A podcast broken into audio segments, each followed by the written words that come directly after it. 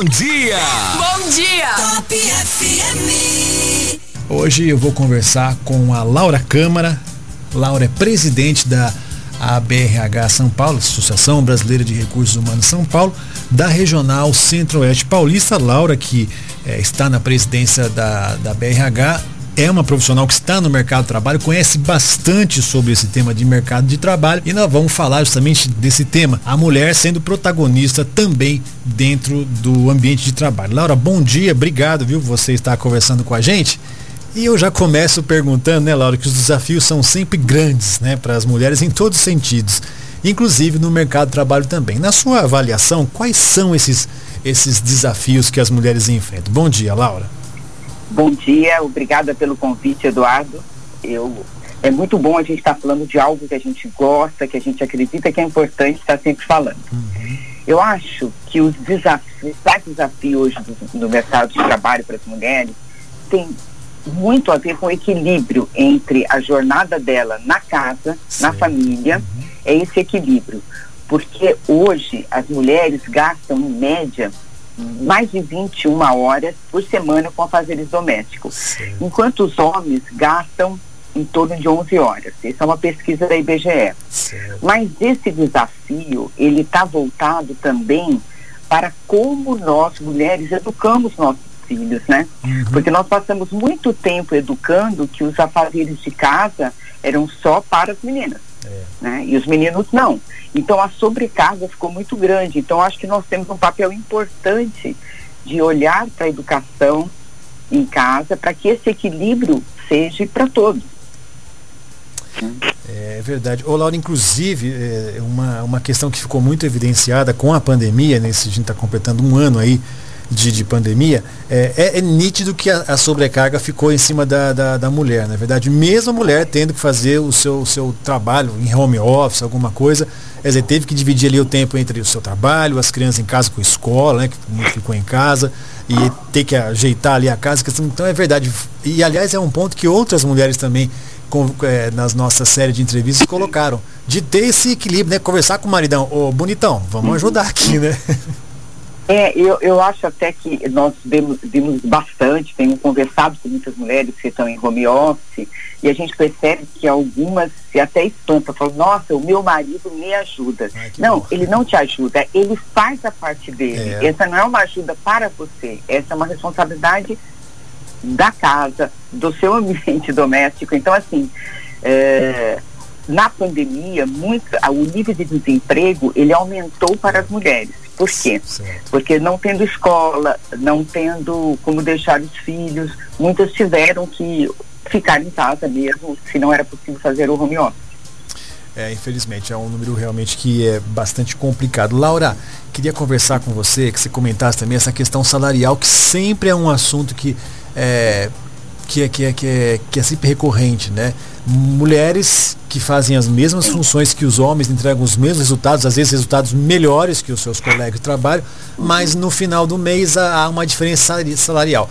Você acha que isso está começando a mudar ou está longe do ideal? O que, que, você tem percebido nas empresas? É, eu acho que está começando a mudar sim, uhum. mas uh, ele ainda existe. Ele ainda existe, você tem uma. A, o salário da mulher, principalmente nos altos comandos, ele é menor. Sim. Ele chega a ser, acho que 20%, né, em média. Por que, que eu acho que isso acontece um pouco? 20% menos, né, Laura? Avisando, né? É dizer, menos. Se o cara ganha é. 100, ela ganha 80, né? É nessa história, né? É, é em média, né? Claro que uhum. isso tem, é, quando a gente fala de salário, tem casos e casos, mas no geral é isso que acontece. E eu acho que tem uma questão cultural na hora que a que, que existem, porque nos casos menores eu não vejo muito isso. Uhum. Por quê? Existe mais uma, um mercado que, que rege isso, tem mais uma isonomia salarial. Eu não vejo muito isso quando eu comparo casos mais operacionais, ou níveis mais, mais abaixo. Mas no topo da pirâmide, quando a gente fala, certo. eu vejo que isso acontece muito porque ainda se parte de um pressuposto que o homem é o provedor da casa. Então, nas negociações, acaba negociando menos com as mulheres. Certo. Isso também é algo que nós mulheres temos que nos capacitar para negociar a nossa remuneração. Uhum.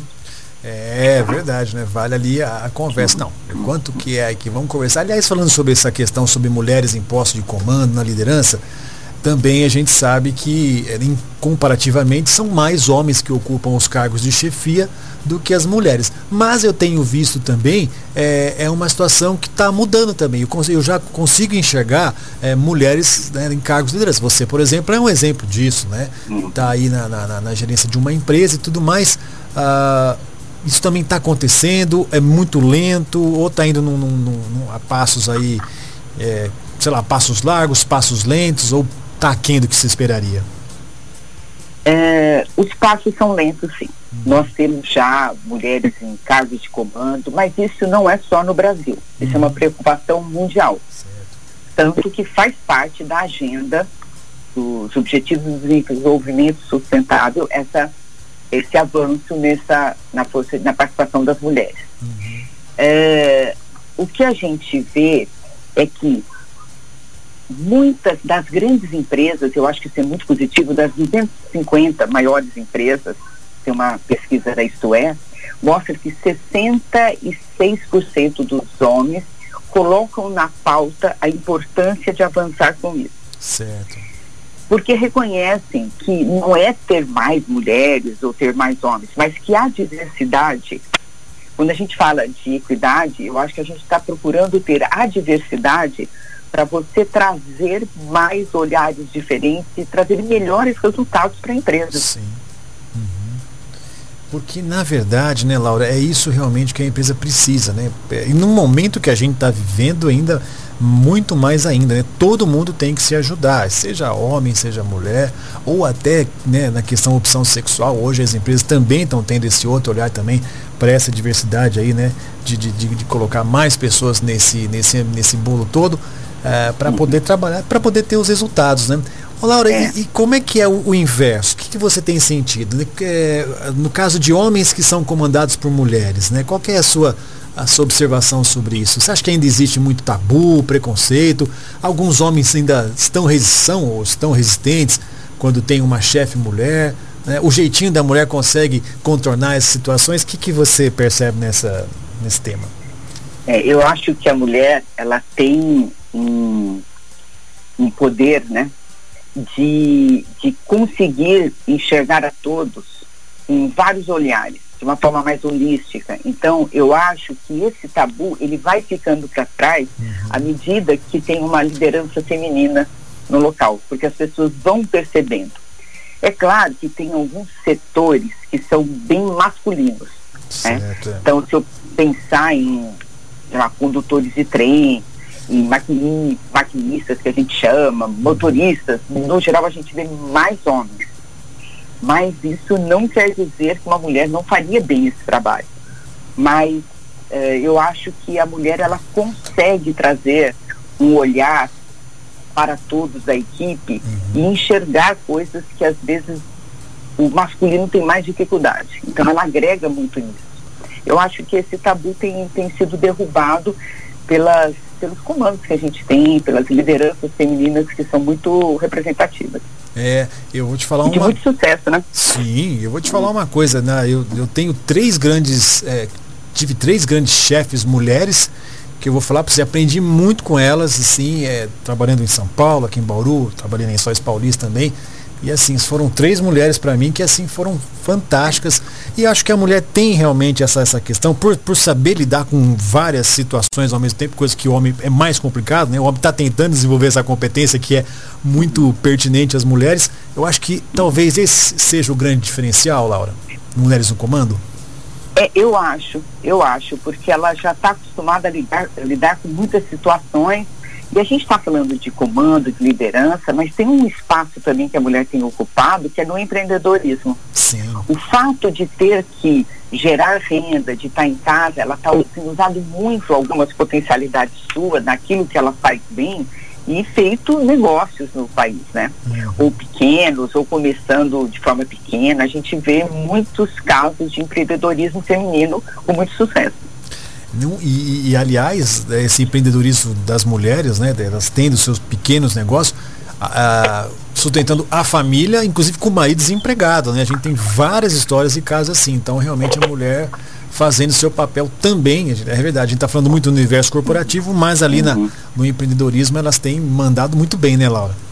Sim, muito bem. O, Laura, um assunto seríssimo também que a gente sempre discute com você é a questão do assédio no ambiente de trabalho. Esse eu acredito que é um ponto que precisa avançar mais, né? Porque o que a gente tem percebido é que muitos desses assédios acontecem por postos que estão acima do cargo dessa pessoa. E aí a denúncia, mesmo as empresas tendo os canais diretos de denúncia, a pessoa fica com muito medo de, de, denunciar, porque, puxa, mas eu vou denunciar um gerente, um supervisor, um diretor da empresa, é, será que isso não vai cair contra mim? Como é que está nesse, nesse aspecto aí, Laura? O que, que você tem percebido? Eu tenho percebido que as empresas têm uh, feito canais para isso e que as pessoas têm que perder o medo Uhum. Qualquer assédio, pode ser com uma mulher ou com, com um homem, é. qualquer pessoa dentro de uma organização que sofrer assédio, ela tem que recorrer aos canais, ela tem que fazer a denúncia. É, você não é culpado pelo outro te assediar, uhum. mesmo que a sociedade às vezes fala. Pense no fato e leve adiante. É. Isso é, um, é uma atitude até de protagonismo mesmo. Não espere, não espere procure. E se a empresa que você está, para ela, isso não tem problema, repense-se ao lugar que você deve estar. É, nós conversamos com a, a, a Márcia Negrisoli, presidente da UAB, inclusive assédio está previsto no Código Penal, é crime. Então, quer dizer, além de. E as empresas têm criado, como você falou, né, canais, programas, é, sistemas para que a pessoa possa também fazer a sua denúncia, mas independente disso acontecer dentro do ambiente de trabalho, ah, isso também pode virar caso de polícia, né, Laura? Então, quer dizer, nesse caso, a mulher tem e deve denunciar. Assim como violência doméstica, que é um outro problema, não é o caso aqui, né? Mas a questão de violência doméstica tem que denunciar, né? Tem que denunciar, tem que procurar ajuda.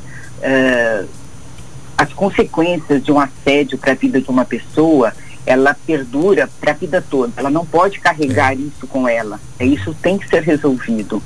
E muitas organizações e empresas não toleram isso e às vezes não sabem que isso está acontecendo. Por isso que você tem que fazer isso chegar aonde é necessário para ser resolvido. Laura, você acha que. Não está aqui no nosso roteiro a pergunta, mas eu queria ouvir a sua opinião. E não é pegadinha, não. Eu tenho percebido que essa, essa nova geração de meninas que estão vindo, né? É, elas estão muito mais participativas, elas estão muito mais conscientes do seu papel.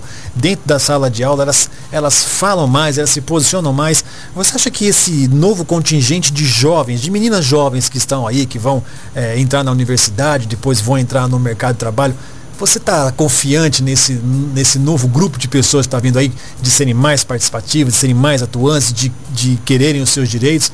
Com certeza na empresa que você trabalha deve ter programa de trainees que você consegue ver isso, não vê? Ah, eu vejo isso sempre, não só em trainee, uhum. estágio, menor aprendiz. É. Uh, eu acho que estão sim, estão mais conscientes do seu espaço e da sua responsabilidade para buscar ele. E muito disso é por isso que está acontecendo hoje. O rádio nós falamos sobre isso, na casa as famílias estão conversando sobre isso, uhum. na escola se conversa sobre isso, e é importante que as gerações entendam que as mudanças acontecem quando nós fazemos alguma coisa. Então não adianta ficar achando que o mundo vai mudar se eu ficar parado. Yeah. É. Então quando você falou de protagonismo feminino, eu gostei muito, porque eu acho que o caminho para essas mudanças é nós, nas próximas gerações, já prepararmos as pessoas para isso também. E, e, tem uma coisa, acho que numa fala que você é, comentou aqui um pouco antes, você falou do papel dos homens. Eu sei que a BRH tem até um programa que chama, não me engano, chama He for She, que é justamente os homens também é, dando suporte para isso, né? Você acha que comentou um, rapidamente numa fala sua antes aqui, nesse sentido. É importante os homens também entenderem isso, que quem está ali do lado dele é um colega de trabalho, mas não vê como um concorrente, vê como alguém que complementa. Então, eu queria que você falasse um pouquinho sobre o papel dos homens nesse, nesse contexto, Laura. É, esse programa aqui, Forxi, é um programa da ONU que a BRH apoia, né? Que acredita, que convida os homens para virem nessa luta também da igualdade. E quando nós falamos convidar os homens, eu acho que essas mudanças vão acontecer de fato quando também os homens estiverem junto, entenderem essa mudança. E começa da educação que nós temos na nossa casa. É. Não é? De respeito, é, de, de divisão de tarefas, de não ser desmérito todos estudar, oportunidades. Uh, nós vemos que antigamente muito, né, eu falo um tempo da minha avó, uh, acreditava-se que mulher não precisava estudar. Pois Os é. homens da família estudavam, né?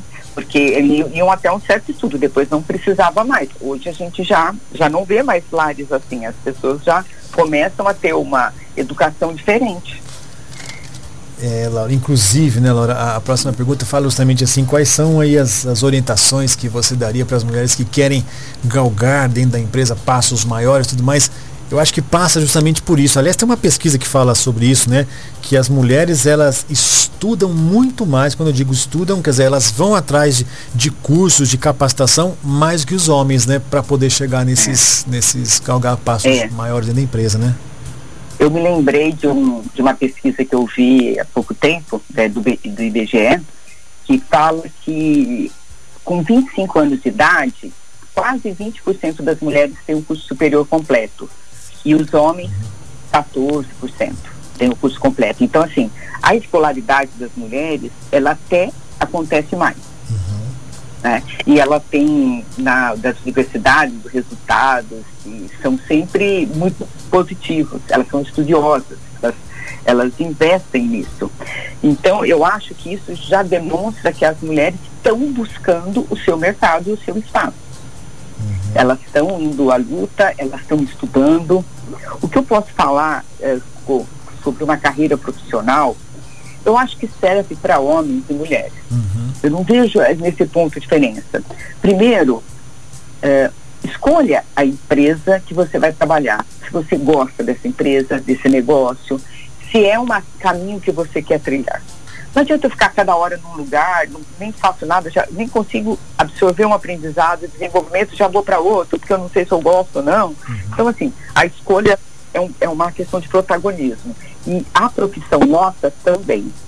Então, ficar parado, achando que tudo vai vir, ou vai ter um plano automático que já vai me colocar lá, não existe. Certo. O que existe é, é, se abra para oportunidades. Porque quando a gente entra dentro de uma empresa, é, às vezes não tem o espaço que a gente vai, que a gente almeja, mas ele pode ser criado com o tempo, Sim. com, com as coisas que vão crescendo na empresa. Então, permita fazer mais atividades do que aquela que está descrita ali. Às vezes as pessoas falam, ah, mas no meu cargo só faz aquilo. Então você nunca vai crescer se você não pegar coisas mais. Projetos, se prontifique para participar de projeto. Uma forma de exercer liderança, às vezes, não é ter um cargo. Às vezes é um trabalho dentro da empresa, um projeto interessante que você assume e com isso você consegue demonstrar sua competência. Competência é comportamento observado. Então é necessário que eu demonstre essa competência para as pessoas poderem observar. E como que eu faço isso? Não é falando, é demonstrando com atitudes, com ações dentro de uma organização. E estude. É. Estude, estude estude. Inclusive, né, Laura, o seu caso, originalmente você é da área de tecnologia, não é? Sim. E você começou como Sim. na área de, de, de, de- tecnologia e hoje, ah, pelo, pela tua trajetória profissional, você ocupa um cargo dentro de, de gestão de recursos humanos. Quer dizer, é, é um pouco disso que você está falando, né? Originalmente, quando você É. entrou na primeira empresa, você fala, ah, vou ter que fazer só isso aqui, mas a coisa foi se desenrolando, né, Laura? É, eu, eu assim, e às vezes a gente tem que, se eu for, se eu quero mudar minha trajetória de carreira, às vezes eu tenho que aceitar dar um passo para trás Certo. e estudar. Mas o sonho da onde eu quero estar no futuro tem que é meu, não é de nenhuma empresa. Então, quando eu passei para a área de recursos humanos, ninguém falou para mim, você quer trabalhar em recursos humanos? Certo. Eu comecei a ler, comecei a observar, eu vou estudar isso. Fui fazer uma pós-graduação, eh, visitei empresas, fui atrás. E depois falei, bom, agora um passinho atrás, porque eu estou entrando agora. Uhum. Mas é, o importante do protagonismo é você saber que o que você gosta, os seus sonhos estão com você. Não é no seu chefe, no seu líder, no seu. Não é na empresa que vai fazer um plano e falar agora você vai para cá ou para lá. porque ela não sabe os seus receios, né? Nem conseguiria fazer isso. É. E Laura, para a gente fechar com chave de ouro a nossa entrevista, qual é aí qual é o recado? Eu não gosto de conselho, essas coisas não é muito assim, é. mas qual é o recado é. que você deixa para as mulheres que estão nos ouvindo? Tem muitas mulheres que é, hoje estão em, estão em casa, que trabalham, fazem um trabalho ali é fantástico dentro de casa, porque tem gente que acha que trabalho em casa não é trabalho, né? Mas olha, é, é, é tão difícil, não até mais do que numa empresa, né? Hum, Mas com certeza. O que, que você deixa aí para essa para as mulheres que estão nos ouvindo agora?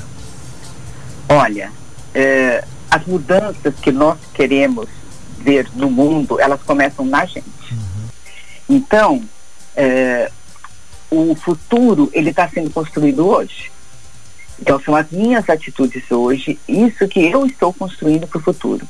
Não tem nada de errado em eu optar em, gente, meus filhos são pequenos, agora eu vou cuidar deles, depois eu vou entrar no mercado de trabalho, isso é uma opção, uhum. é um desenho né, que a gente faz da vida da gente, isso não é errado, nem é, de, de, é nem é demérito. Agora, mas eu quero uh, conciliar, ok, dá para conciliar também. Então, assim, as escolhas são individuais. É, e isso que a gente tem que saber, e que essa construção, ela é nossa. Não adianta a gente colocar no outro que o mundo vai mudar e a gente vai só chegar e todos esses problemas vão estar resolvidos. Não vão.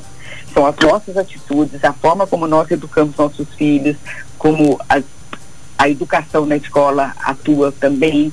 Essas, essas mudanças vão acontecendo com todos. Por isso que é importante também, e não é só a mulher, é com os homens juntos. Uhum. É, a construção é conjunta, né, Laura? Porque é conjunta. ninguém vive sozinho, né, Laura? Começa daí, né? Não, não, de jeito nenhum, né? É eu, eu vejo o mundo de uma forma otimista. Uhum. Eu vejo o mundo de uma forma otimista.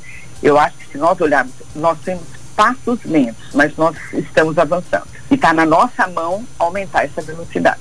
Laura, eu quero agradecer, tá bom? Obrigado aí por você despender um, um pouquinho do seu tempo para compartilhar essas informações, é, a sua história pessoal, a sua experiência. Eu acredito que foi muito valiosa para quem está nos escutando agora. Muito obrigado, viu, Laura? Sucesso sempre para você. Eu que agradeço. Um grande abraço a todos. Bom dia. Acabei de conversar aqui com a Laura Câmara, presidente da BRH São Paulo, Regional Centro-Oeste Paulista, que deu aí um banho de conhecimento falando aí sobre a questão do mercado de trabalho, protagonismo da mulher também na sua carreira profissional.